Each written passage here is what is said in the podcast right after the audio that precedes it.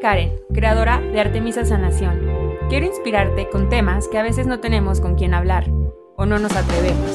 Sana Sana, un espacio donde los sentimientos, la sanación, la energía, la magia, la intuición y el corazón tienen fase libre. Resonemos, hoy aquí hay un mensaje para ti.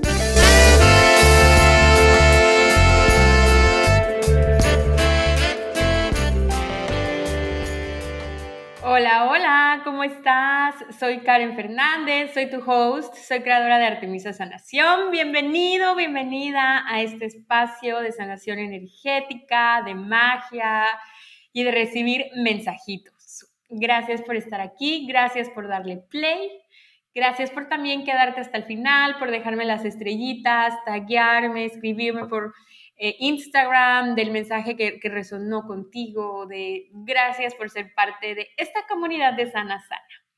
Les cuento que esta semana en Artemisa Sanación estamos muy movidas eh, porque es la última semana de inscripciones a una vida llena de ti. Ya saben, este programa online que va a transformar tu relación con la vida, reconectando con tu esencia para darle sentido a tu vida. Y de verdad, no es por nada, pero es un programa súper completo. Es el más largo en duración que tengo, el más potente y donde yo creo que más herramientas eh, integro como con los workbooks, el tapping, el teta healing, eh, procesos de cuerpo que les enseño a hacer a distancia, eh, los trabajos de workbook de introspección, de autoconocimiento, las clases con las invitadas, las sanaciones que yo doy. No, de verdad es así una joya este, este programa. Es digerido, bajado, aterrizado, ocho años de experiencia que he tenido en sesiones uno a uno, en las certificaciones de TETA, talleres, programas, en trabajo personal, en sanaciones grupales, de temas que yo he visto que yo anoto casi todo, todo lo que trabajo. Y son temas que son esos puntos de inflexión que he visto que tenemos en común, que cuando los trabajamos a profundidad transforman totalmente nuestra realidad de una forma sostenible. Así que si me estás escuchando antes del 11 de febrero, todavía estás a tiempo de ser parte de esta segunda generación. Recuerda que tienes acceso a él sin caducidad. Yo sé que es una inversión importante y por eso hay facilidades de pago. Y también tienes acceso a las actualizaciones futuras de una vida llena de ti para que lo disfrutes, sigas integrando y te lo vayas llevando contigo como esta herramienta y como este estilo de vida, más bien. Entonces, te voy a dejar aquí abajo en la explicación del episodio. Abajo te voy a dejar el link por si quieres ir a ver a detalle qué es una vida llena de ti y también si te quieres inscribir. Oigan, pues este es el episodio que más me está costando trabajo grabarles. Normalmente es, es rara la vez que repito la grabación de algún episodio o, o, que tiene tantas como ahorita tengo aquí. Esta es la quinta vez que lo estoy grabando. Normalmente como que de una me sale o a veces nada más como que cambio el intro, no sé, me es con más facilidad y esta vez, pues creo que como que siempre les he dicho que sentarme aquí atrás de este micrófono y grabarles es una gran terapia para mí y esto está siendo muy importante, así que gracias. El episodio de hoy, eh, cinco cosas nuevas que aprendí sobre el amor en pareja. Elegí este tema porque es el que más me preguntan en redes sociales.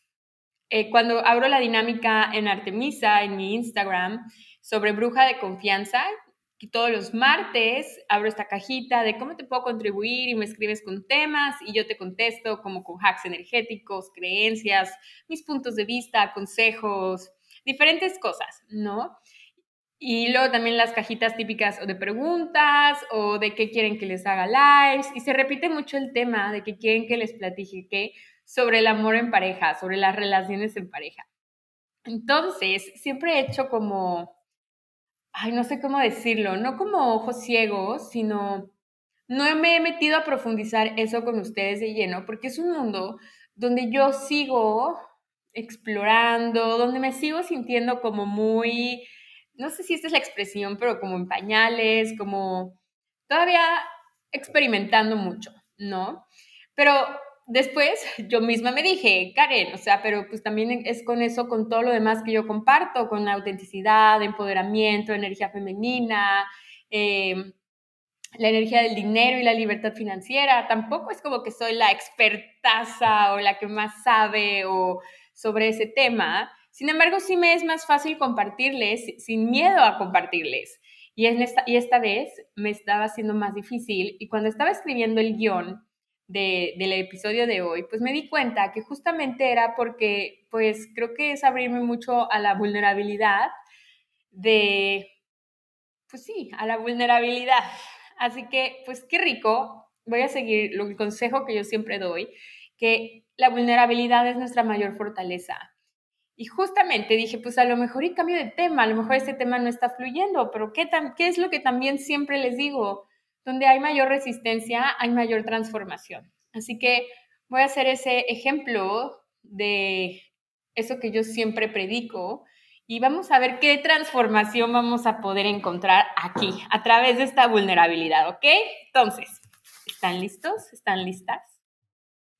Primero, antes de darles los cinco aprendizajes, quiero darles un poco de background, sobre todo si es la primera vez que me estás escuchando o, o no sabes nada de mí te voy a dar un poquito de, pues sí, como de este background para entender por qué se llama cosas nuevas que aprendí.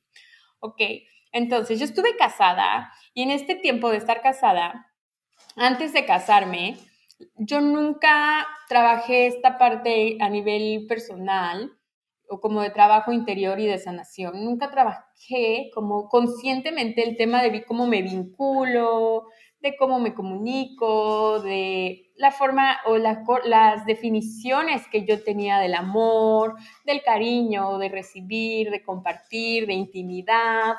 Eh, pues todo esto, la verdad es que no lo empecé a trabajar conscientemente hasta que me casé. Y aquí lo empecé a trabajar. Y eh, pero, pero era desde el punto de partida de que había una pelea o había una crisis y yo corría terapia o iba a los cursos o me certificaba o todo lo que amamos hacer. Pero desde el punto de partida de cómo voy a sanar mi relación de pareja, cómo la voy a transformar, o sea, como si yo fuera la heroína, yo me ponía esta capa de la heroína o la sanadora de, de, de la pareja, ¿ok? Entonces, cuando estamos en pareja, hay tres entidades. La otra persona, tú y la tercera entidad es la entidad de la pareja. ¿Ok? Entonces, cada uno en su individualidad construye y crea esta tercera entidad que es la relación. Entonces, esta, esta, expresión de mi media naranja y así, pues no, porque no puedes estar a la mitad creando otra entidad con otra persona que está a la mitad, ¿cierto? Entonces es desde tu 100% y el 100% de esa persona creamos esta tercera entidad porque tenemos valores en común, nos contribuimos, tenemos sueños, propósitos, en fin, ¿no? Y creamos esta tercera entidad. Entonces, desde este punto de vista, yo tenía como esta idea de yo ser la heroína o la salvadora de la relación de la tercera entidad y de la otra persona. Entonces yo era como que corría terapia y invertía en mí y lo trabajaba en mí y me cambiaba un buen de creencias y me reprogramaba y me tomaba otra certificación de teta y todo para ver cómo yo iba a mejorar esa tercera entidad, la relación, al otro y de paso a mí, ¿no? Y pues la verdad es que desde este punto de vista era súper pesado y muy desgastante porque pues uno no puede no puedes sanar o transformar a alguien más. O sea, solamente eres responsable de ti, de tu cuerpo. O sea, tu soberanía solo es sobre de ti. Es una ilusión que tenemos y podemos trabajar o cambiar al otro y no que el otro lo necesite, ¿sabes? O sea, no que, más bien es esa fijación que tenemos de, primero a lo mejor de echarle la bolita al otro o de querer arrastrarlo y jalarlo con nosotros. O sea, por ejemplo, y tengo varias clientas que así ha sido como que cada vez que ellas toman algo conmigo es como, ay, ¿cómo te traigo a mi novio? ¿No? trabajas con hombres para atraer a mi pareja y yo era de ese club, de a, a donde yo vaya yo lo voy a llevar. Pero era como desde ese punto. Y entonces desde ahí empecé a trabajar en, en un poco más de conciencia en los temas de pareja y de cómo me vinculo y todo lo que les comenté. Después me divorcio y me entra como esta crisis, oh. obviamente, ¿no? Después del divorcio, me doy cuenta que no es una crisis de pareja. Mm, estaba en un mar de lágrimas y en un momento de claridad, me, me acuerdo perfecto cómo llegó el pensamiento a mí de, es que esto es una crisis a nivel personal. Me acuerdo que en ese momento, y ya se los he compartido en otros episodios, eh, como que en ese momento yo decía, es que ¿dónde he estado? ¿Dónde he estado todo este tiempo? ¿Dónde ya no me acordaba ni qué, ni qué era lo que yo realmente quería? Y no era culpa del otro ni de la relación, no hay culpas. Sin embargo, siempre es tu responsabilidad. Entonces, desde ese momento yo empecé a trabajar conscientemente en mí y con otro enfoque en mis relaciones de pareja, ya no para ser la que rescata, la que sacrifica, la que se quiere ser la heroína, ya no, sino desde este punto de yo quiero hacer esto por mí, para mí, para expandir mi realidad, porque se siente ligero, porque lo disfruto, porque cada vez atraigo personas diferentes y más alineadas a mí, en cualquier tipo de relaciones, ¿no? Y esto, fíjense bien eh, en mi energía, cuando platico esto, ¿cómo cambia? Eh, yo te apuesto que si me estás escuchando se siente mucho más ligero esta perspectiva que la otra que yo tenía, como de, forzar las cosas, ¿no? O, o de hacerlo sin, sin poner el foco en mí primero. Eso era muy pesado. Y entonces, cuando yo me divorcié, pues cambié ese foco y lo empecé a enfocar, valga la redundancia, a mí. Y desde ahí empecé a trabajar el cómo yo me relaciono con los demás, las definiciones que yo tengo de lo que significa una relación en pareja, de cuáles son mis lenguajes del amor, las formas en que me comunico, por qué atraigo ciertos patrones, por qué eh, atraigo a ciertos, sí, ciertos patrones, o si yo me detonan ciertas cosas, o tengo ciertos comportamientos, o, también hay cosas hermosas que yo puedo compartir cuando estoy en pareja y también es padre reconocer eso. Y siempre con el foco de que parte de ti, ¿ok? Y ojo, no es culpa de nadie, no es como que sea mi culpa o sea tu culpa, no, vamos a dejar esa palabra que no va a existir aquí. Son responsabilidades. Entonces, le puse cinco cosas nuevas que aprendí sobre el amor, porque son cosas que he ido integrando, no desde el inicio, sino como las más recientes, como desde una forma con una nueva perspectiva. Porque bueno, primero fue ese viaje de regreso a mí, a, a, reconocerme de amor propio, de autocuidado. Mientras iba sanando mi corazón, pues obviamente iba sanando cosas como de temas de pareja, de todo esto que les comento.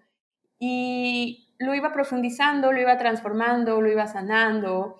Después, eh, pues sané esa parte de mi corazón, empecé una nueva relación y ahí también fui como puliendo todos esos aprendizajes, eh, viendo con otros ojos, viviéndome desde otro espacio, viendo con otros ojos a mí misma en otra relación, como, y, también tuve dates y, y, conocí personas en Bumble y salí, y también era padre conocerme a mí misma a través de otras personas a través de estos espejos. Entonces, fíjense cómo empezó a ser como más gozoso y divertido verlo de esta forma, de que me estaba conociendo a través de alguien más. Y entonces esto va aligerando todo. Por eso es que le puse cinco cosas nuevas, porque es como lo más reciente, ¿ok? O a lo mejor que ya les pude poner palabras a esos aprendizajes. Entonces, ahí te va. Y bueno, el primer aprendizaje eh, le puse como dejar de reprimir mi esencia para encajar con el otro. Esto vino después de que, pues recién me separé. Uno de los libros que empecé a leer fue los, eh, Divorceless Relationships, que es un libro de Access Consciousness que lo escribió Gary Douglas y el, Dr. Dave, ¿no? Y el título es como Relaciones sin divorcio. A ver, ahorita se los busco tal cual en español, pero bueno, ahorita se los, se los busco. Y en este libro te hablan de cómo a veces para poder estar con otra persona nos mutilamos, divorciamos, escondemos, separamos, matamos, achicamos partes de nosotros para poder estar con el otro. Entonces, este libro no es de que tengas relaciones sin divorcio, tal cual como lo conocemos, sino que tengas relaciones sin divorciarte de ti mismo. Y este libro me cambió muchísimo esa perspectiva porque, y te lo platica como muy cool, te da este ejemplo de que, por ejemplo, imagínate un Mini Cooper. No, llega esta persona, la otra persona por ti, y llega en un Mini Cooper, y a lo mejor tú eres muy alta o muy grande y no cabes en el Mini Cooper. Entonces te sientas, vas apretado y con, con tal de no bajarte o cambiar de coche o decirle, oye, no quepo, ya sé que el ejemplo se puede escuchar muy básico, ¿ok? Pero chequen la profundidad en la simpleza. Entonces dices, bueno, me voy a cortar un brazo, así ya quepo, así voy más cómodo. Y de repente, pues ya te das cuenta que el brazo no es suficiente, que para que te puedas sentir más cómodo y te puedas acercar más al otro, pues necesitas cortarte una pierna. Entonces cortas una pierna con tal de caber ahí. Lo más expansivo, lo más ligero sería decirle a la persona como, oye, este espacio está muy apretado para mí. ¿Qué te parece si cambiamos de vehículo? Y los dos lo eligen y cambian de vehículo y se van a uno más grande donde las dos personas se sientan más cómodos sin tener que cortar, dejar afuera ninguna parte de ti. Y esta metáfora se me hizo tan cierta porque muchas veces queremos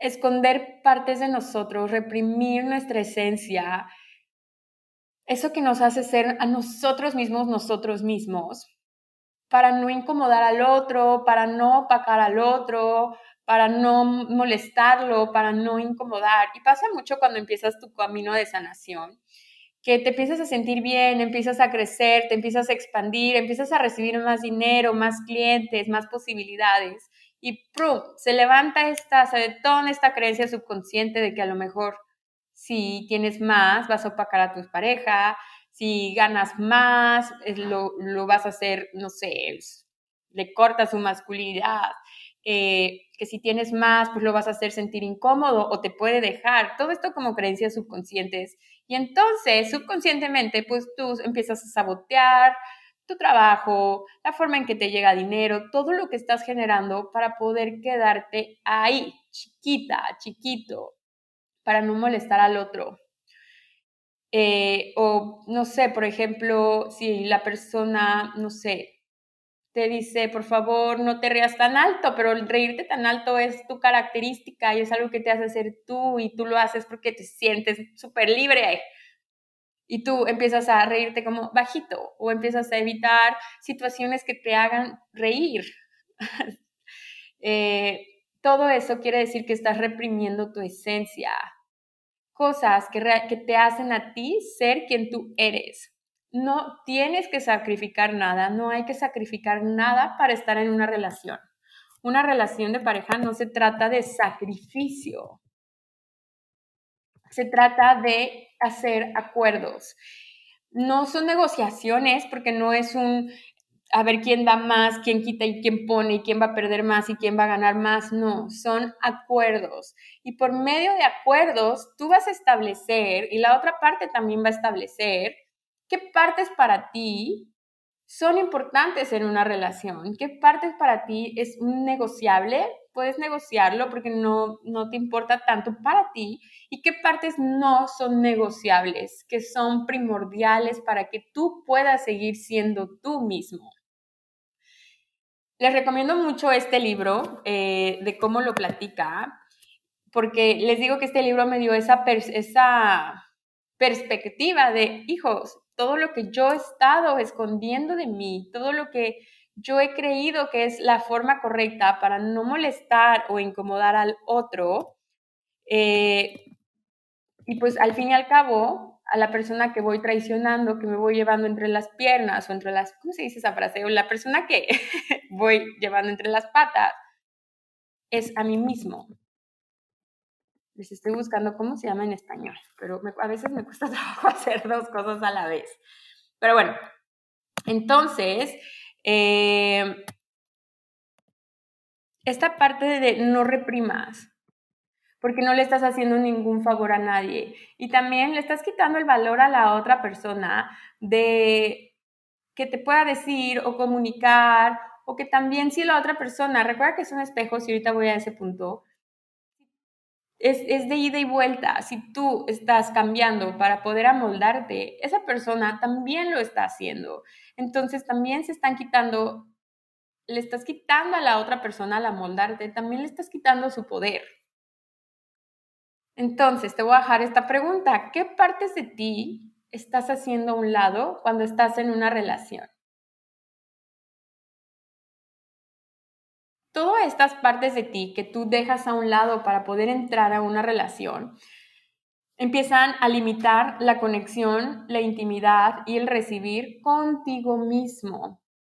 Empiezas a crear barreras porque es como si tú misma estuvieras con una, desconocida con alguien que no conoces habitando contigo. Aquí no tiene nada que ver el otro, nos enfocamos, acuérdate que en ti mismo.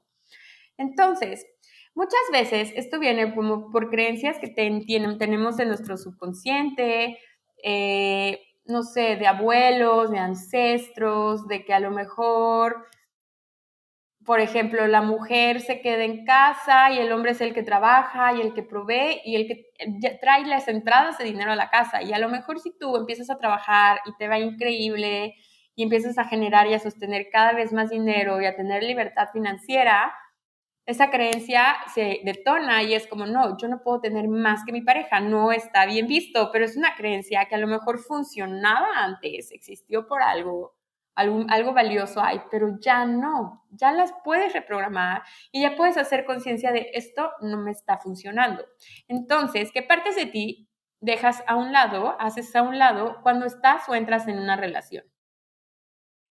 Te decía que cuando empiezas a dejar partes de ti a un lado, pues tú mismo, tú misma te empiezas a desconocer porque estás creando como un personaje, te estás guardando en una etiqueta y en un personaje que juegas cuando estás con la otra persona.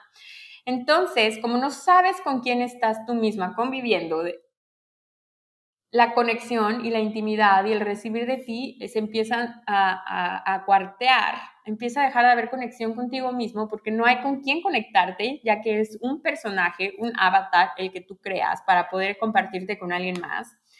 La intimidad, eh, y no intimidad sexual, sino esta intimidad como esta vulnerabilidad, tampoco hay, porque tu papel tiene que, cuando tú reprimes una parte de ti, el personaje que tú juegas tiene que ser perfecto para poder estar en un molde, como en un rompecabezas, ¿no? Cuando tú armas un rompecabezas, la pieza tiene que encajar perfectamente.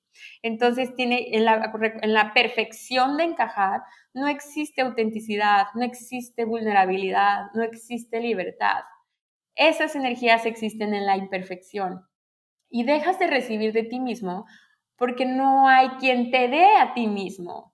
Dejas de tener una vida llena de ti y empiezas a tener una vida donde empiezas a llenarla de las necesidades, proyecciones, expectativas de la otra persona. Y esto no crea ni más para ti, no crea más para la otra persona y tampoco crea más para la relación.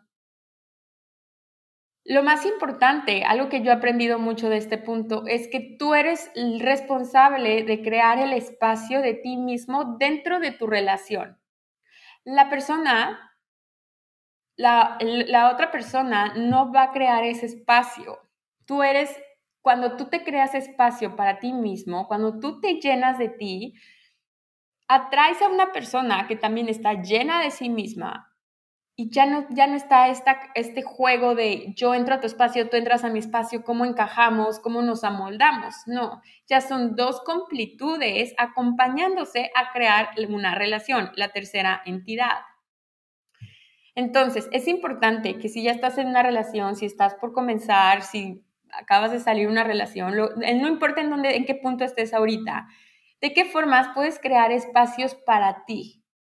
Esto quiere decir de qué forma puedes empezar a conectar con tu esencia. Tengo un live en mi Instagram que se llama tal cual, cómo conectar con tu esencia, que ahí me, he hecho un, salto profundo a esta parte de la esencia, pero algo que yo les comento en ese live es cuando tú quieres conectar con tu esencia, primero tienes que preguntarte qué se te da fácil y cuando haces actividades que se te dan fáciles, por ejemplo, cocinar, bailar, pintar, estar en la naturaleza, nadar, hacer yoga, mover tu cuerpo, lo, que a ti se te da fácil, esas actividades, eh, ahí conectas con tu esencia, porque se te da fácil.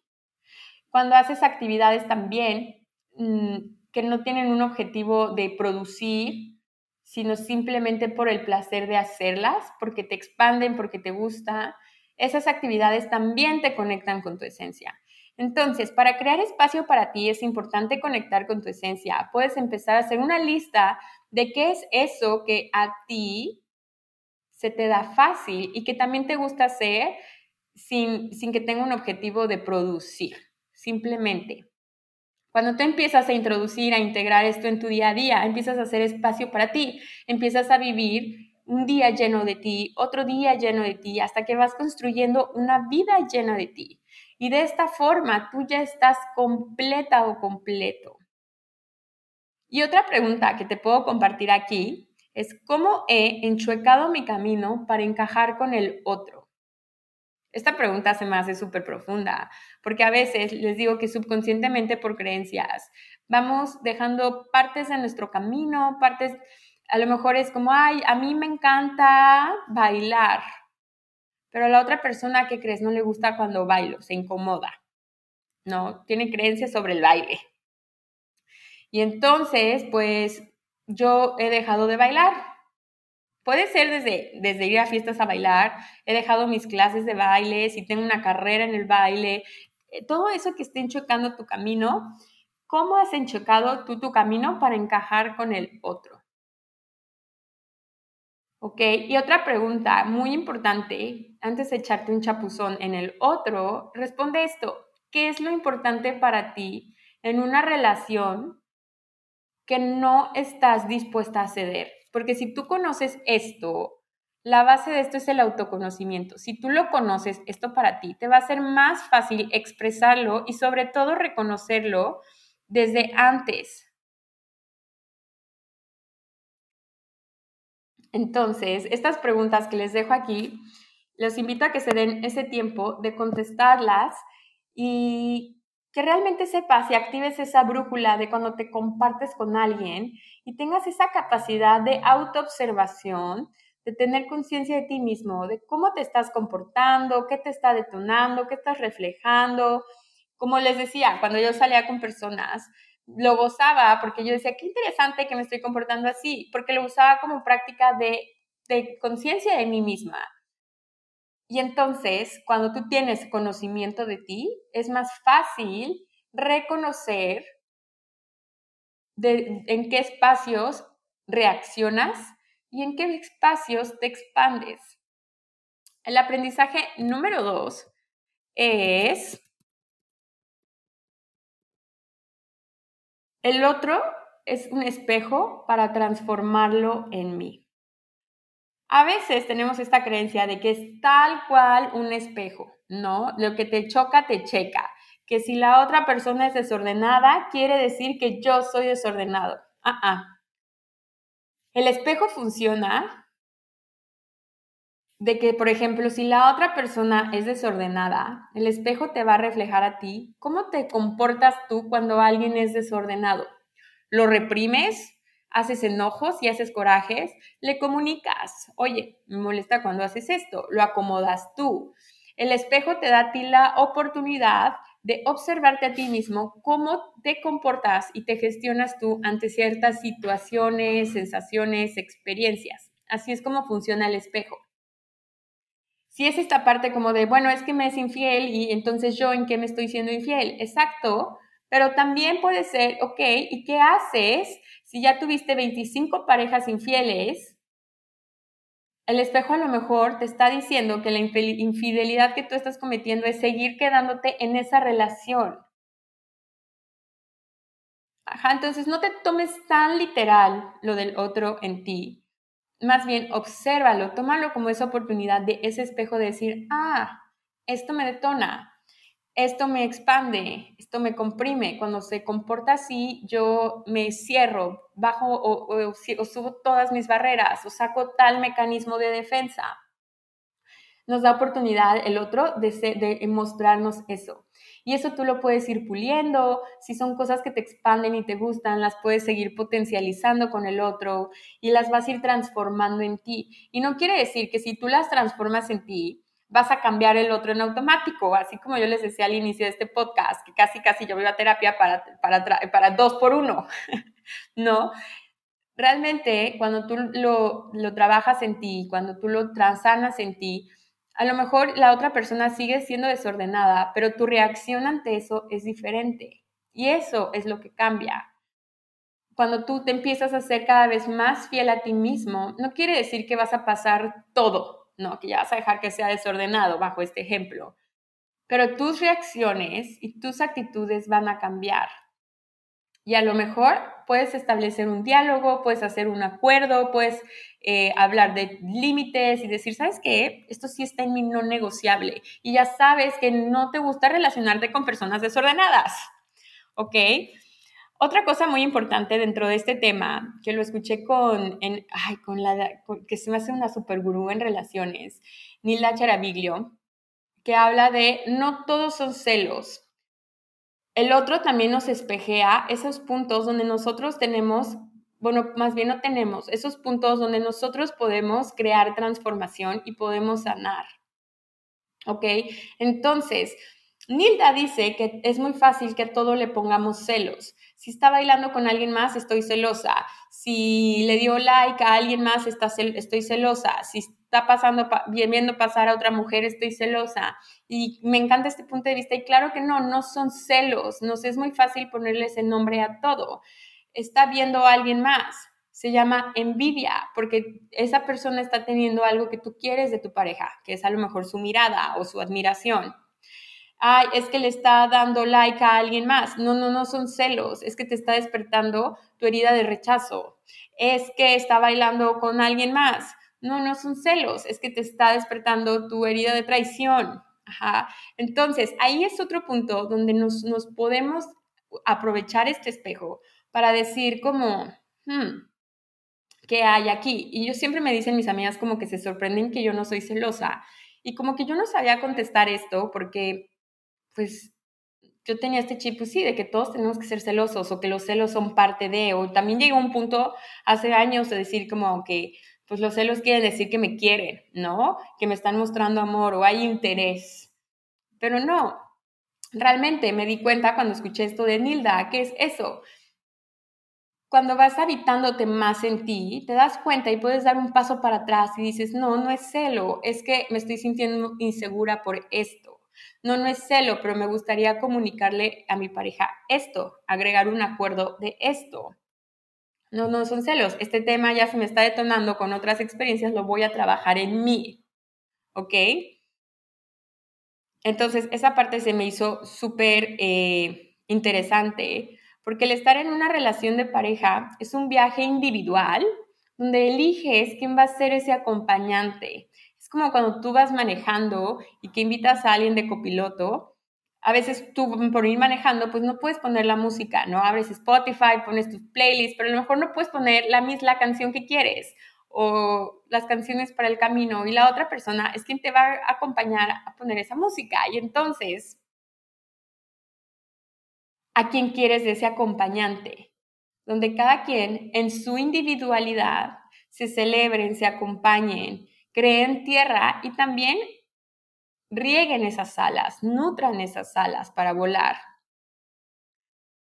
Todo siempre eh, regresa a ti. Tú eres el punto de partida, siempre.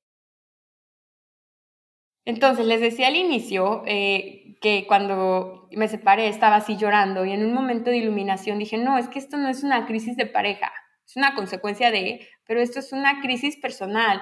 Y la forma en la que yo empecé a sanar mi camino, la que yo empecé a sanar mi corazón, fue empezar a enfocarme total y completamente en mí, a reconectar con mi esencia desde lo más básico que se puede escuchar y se puede escuchar súper obvio y de sentido común, pero empecé a reconectar meditando, escribiendo, escribí muchísimo. Una de las razones por las que yo les dejo todo grabado en sesiones uno a uno, clases, programas, todo, es porque a mí eso fue de las cosas que más me, me, expandían en mis momentos oscuros. Me ponía a escuchar sesiones o terapias que tenía grabadas y me ponía a escribirlas y ahí encontraba cómo trabajarlas, me expandía a escribir, hacer estas preguntas de autoconocimiento que luego yo les comparto, las contestaba, eh, me hice mega fan de Elsa y el mar en esa época, porque dije, a ver, ¿qué música me gusta? ¿Qué música me conecta con mi esencia? Y en ese momento me encontré con Elsa y el mar. Por eso cuando fui a su concierto, eh, tengo el episodio aquí en este podcast que se llama La sanación de los fragmentos de, de tu alma. Bueno, en ese episodio les cuento por qué fue tan especial para mí ir a su concierto, ¿no? Es todo este, es todo este trip. Eh, respirar, en esa época como que, creo que todavía no estaba The Good Lab, pero empecé con la, con la app de Wim Hof, o sea, era el 2020, todavía no estaba tan de moda como ahora. Y entonces yo eh, estaba gratis, creo que ahorita ya cuesta. Y, o tiene unas respiraciones gratis. Me ponía esas respiraciones, hacerlas diario, diario, varias veces salía, me echaba esas respiraciones y después me ponía un mantra y me ponía a cantar y me ponía a cantar en voz alta para reconocer mi voz. Eh, me puse a hacer pulseras, me fui a mi cuarentena a Valle de Bravo mientras estaba en este proceso, antes de la pandemia y cuarentena mundial. Y me fui al centro de la ciudad a comprar resorte y piedritas y cuarzos y me puse a hacer pulseras por el simple placer de hacer pulseras. Por primera vez no dije, ay, las voy a vender, cómo tienen que quedar el cliente, cuál va a ser el canal de distribución, cuál va a ser el marketing, el brand, nada. Las hice por el puro placer. Uno, porque se me facilita y dos, porque no tenía un objetivo productivo más que simplemente ser.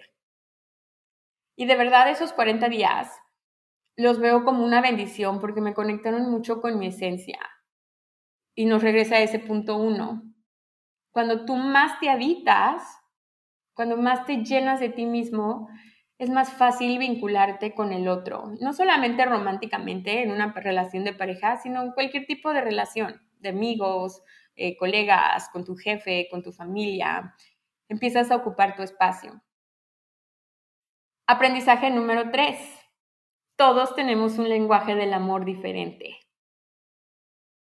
Este tema lo vi, eh, ya lo había escuchado, escuché una vez un TED Talk, hice como un quiz de cuál eran mis lenguajes del amor, pero la verdad es que más que el quiz y, o el test, lo que me dio como más visión de esto fue verme a través del otro que era cuando me detonaba. Por ejemplo, para mí es súper importante que haya contacto físico. También es súper importante para mí tener pláticas profundas. Para mí eso es un punto de conexión, de intimidad y donde yo me siento amada.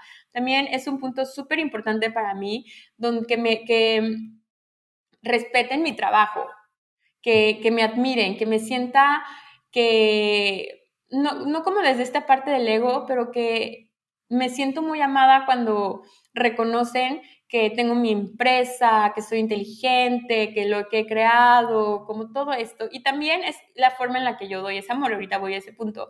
También yo me siento muy amada cuando me hacen de comer o me cocinan, cuando me dan detalles físicos, este, como buena tabro o materialista. O sea, a mí me encanta que me regalen cosas físicas.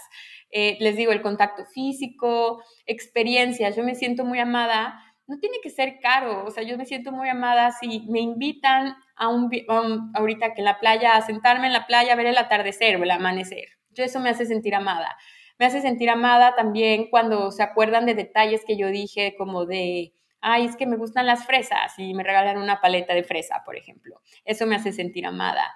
Me hace sentir amada, sentirme escuchada. Me hace sentir amada también. Em, les digo, como estas pláticas de profundas, o sea, me gustan las pláticas superficiales y el sano chismito y memes y obviamente, ¿no? Pero para mí también es muy importante, me siento muy amada cuando se hace una comunicación profunda en intimidad, me siento muy amada cuando me hacen reír. ¿Tú sabes cómo tú te sientes amada o amado? ¿Cuál es ese lenguaje de amor en la que tú te sientes amado? Porque a lo mejor tu pareja tiene otro lenguaje de amor. Y entonces, esa persona te va a amar como está acostumbrado a que esa persona la ame. Y también esto se comunica, o sea, no somos adivinos para saber, eh, por ejemplo, a mi pareja actual no es tan tochi como yo. Y eso no quiere decir que una forma está mejor que otra. A mí yo puedo hablar profundidades todo el tiempo. A lo mejor él necesita momentos más específicos para tener eso. Pero y yo me encontraba como, ah, o hacía enojos, o con él o con otras personas con las que he salido. Y también me observé y dije, a ver, ¿qué me está detonando aquí? Dije, claro, yo estoy poniendo expectativas de que voy a recibir algo cuando ni siquiera he comunicado esta parte de, oye, es que esto es importante para mí. Yo me siento amada cuando haces esto por mí. Y también es importante conocer la forma en que la que otra persona se siente amada. A lo mejor la otra persona se siente amada, eh, no sé, teniendo sus espacios de soledad. La otra persona se siente amado si le invitas, no sé, este, a su restaurante favorito. La otra persona se siente amada si le pones y ves con esa persona su película favorita. O sea, hay diferentes tipos de lenguajes. A lo mejor la otra persona se siente amada si tienes atenciones o detalles aleatorios durante el día. A lo mejor la otra persona no le gusta que la toque. O sea, tú conócete a ti mismo para saber cómo es la forma en la que tú te sientes amada, cuál es tu lenguaje del amor, para que abras ese diálogo con la otra persona de entender y comprender cómo es que esa persona recibe amor y poder hacer un juego de energías de dar y recibir entre esas formas, entre esos dos lenguajes. Un lenguaje no excluye al otro lenguaje. Otra pregunta que te dejo aquí, le voy a poner este a mi nombre porque es para la pregunta que yo me hice. ¿Cómo ama Karen versus cómo le gustaría que la amen? Esa pregunta, o sea, tú pones en lugar de Karen tu nombre. ¿Cómo ama Chuchita versus cómo le gustaría que la amen? Ok, este punto se me hace súper importante porque pues para poder comunicar los lenguajes o tu lenguaje del amor, es muy importante nutrir una comunicación. La comunicación, la verdad sí, se oye cliché, pero sí es la base de todo, porque la comunicación te va a ayudar a compartir cuál es tu lenguaje del amor, cuáles son tus no negociables, eh, en qué proceso estás, qué acuerdos vamos a hacer. Cuando te detonas, puedes también como comunicar esto, porque la comunicación también cuando le empiezas a compartir, te ayuda a traer una resolución de conflicto en paz. Y yo no sabía eso y cuando conocí esa parte como de, ¡Ah! no estamos peleando, estamos teniendo un diálogo que podría ser súper tenso, pero estamos teniendo un diálogo donde estamos creando más a partir de algo que nos detona a los dos. Saber que existe eso me cambió totalmente. Fue como un, wow, ¡Ah! Y les digo, se puede escuchar muy básico o de sentido común, pero para mí era algo que yo no conocía. Para mí, yo evitaba el conflicto a toda costa, porque para mí era sinónimo de pelea, discusión, eh, caos total. Entonces yo evitaba el conflicto y entonces aquí va el punto uno donde yo reprimía mi esencia totalmente para no cometer ningún conflicto y no incomodar al otro. Y entonces apagaba esa chispa apagaba mi chispa. ¿okay? La, dentro de este punto también del lenguaje del amor, también tenía la historia de amor romántica que yo me contaba, que era como el amor todo lo puede. O sea, yo solita, yo tenía ese modus operandi de que si había amor, todo se podía. Y una vez, eh, con mi astróloga de cabecera, yo estaba así también súper triste, diciendo, pues es que él me ama y yo lo amo y por qué no está funcionando, si el amor todo lo puede. Y ella me dijo estas palabras que también fue así como, what, cambió toda mi perspectiva, fue, no, el amor propio todo lo puede. Dijo, nada más añade, añade el propio, el amor propio es lo que todo lo puede. Y esa ha sido la base de todas mis elecciones, la forma en la que yo me amo a mí misma primero la forma en la que yo me soy leal y no me traiciono. Esa se ha vuelto la base en todo. Porque, ¿qué crees? Para estar en una relación, no solo necesitas eh, amar, elegir diario amar a la persona y vivir en este éxtasis de químicos, de estar enamorado, porque esos químicos pasan. Está comprobado que el enamoramiento pasa.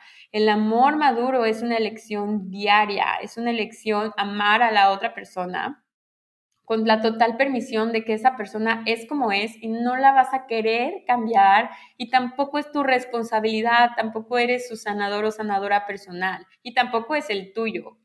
Nos podemos acompañar en procesos. Pero bueno, yo tenía esta de, el amor todo lo puede. y aquí aprendí eso, que se necesita más para estar en una relación para poder ser una relación donde tú seas contribución para mí y yo sea contribución para ti. Y eso no quiere decir que nos vamos a moldar, a achicar, a quedar aquí, que vamos a hacer todo juntos al mismo tiempo, que yo voy a poner, voy a pagar sueños para acompañarte en tus sueños.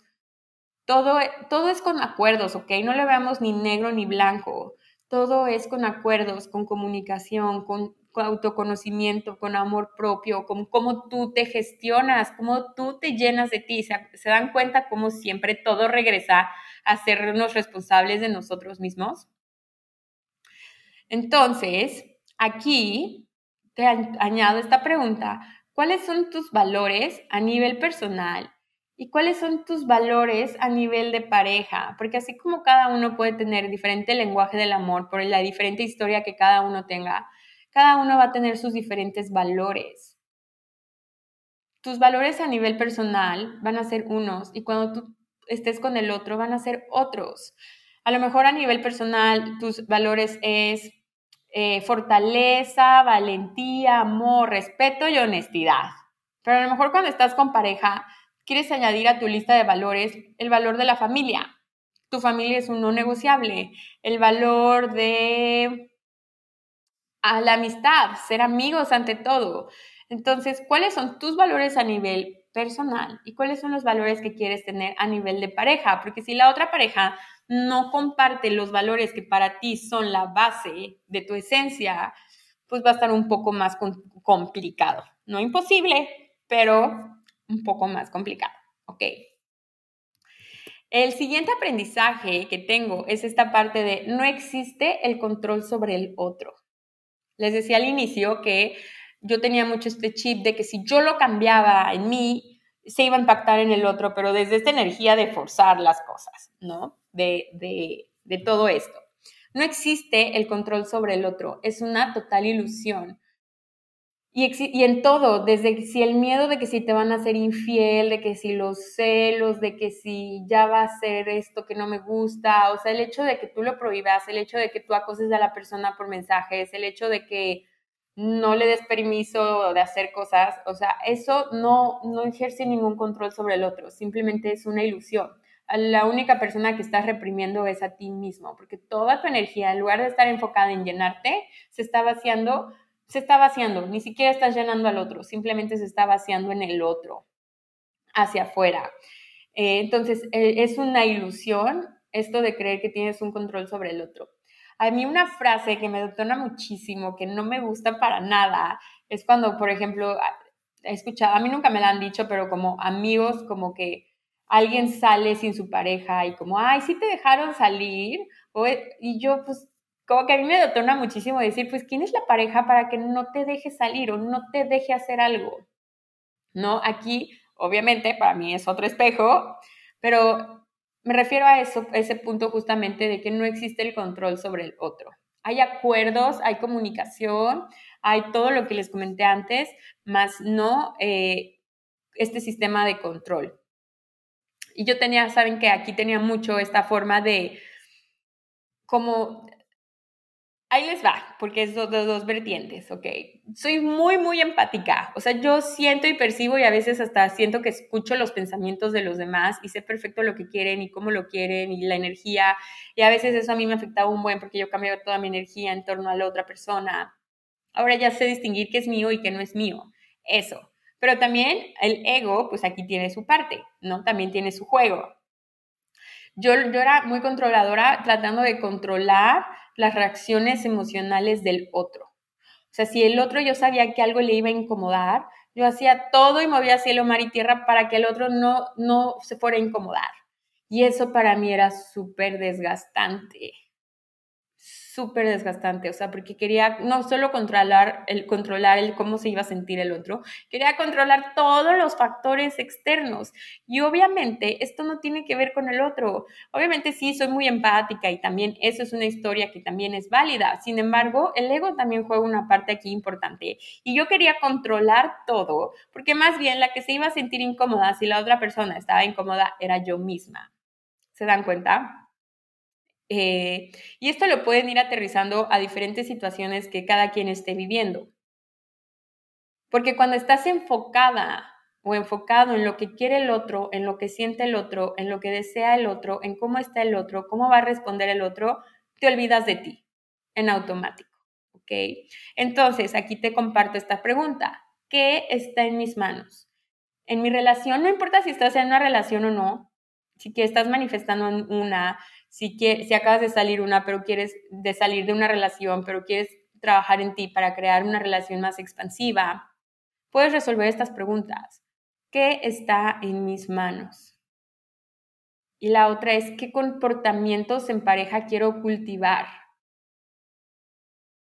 Y escuchen esta palabra, cultivar, porque es algo que los dos quedamos de acuerdo y lo sembramos y, le echamos esa agua para que vaya creciendo porque lo hicimos un acuerdo. Voy a introducir aquí otro punto que no lo tengo en el guion, pero una vez tomé la certificación con Bayana de Teta Healing de tu pareja y tú. Y el primer, primer tema que toca en esta certificación es sentarte con tu pareja y hacer acuerdos.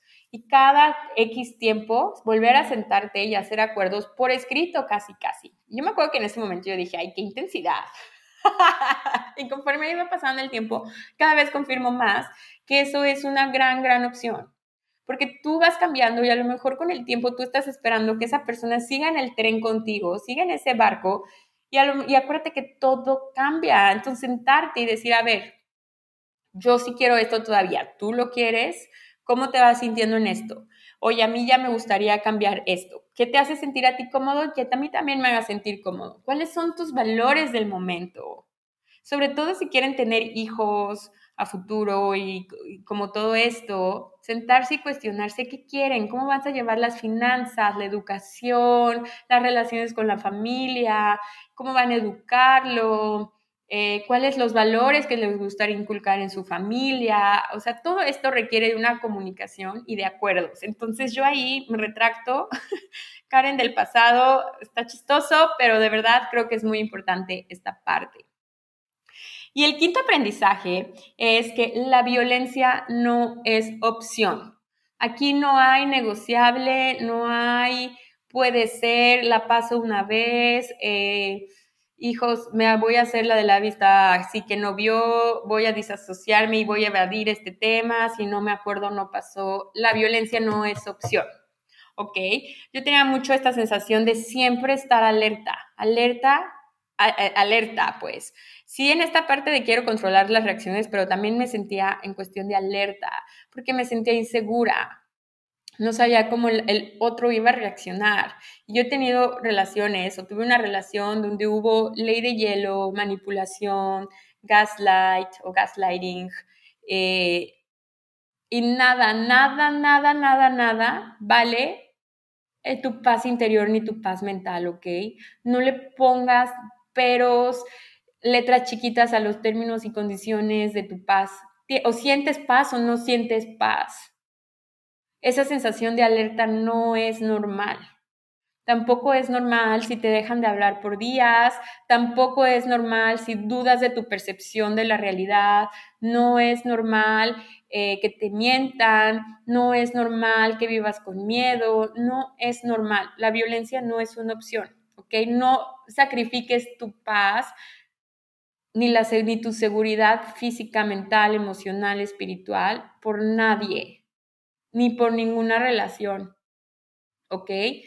Sé la primera persona en validar tus emociones. Si te sientes triste, reconoce que estás triste. Si le tienes miedo a algo o a alguien, reconócelo. No seas la primera persona en gaslightearte o en manipularte o en desvalidar tus emociones. Porque si tú y tu cuerpo lo sienten, observa cómo se siente tu cuerpo con una persona. Tu cuerpo nunca te va a mentir.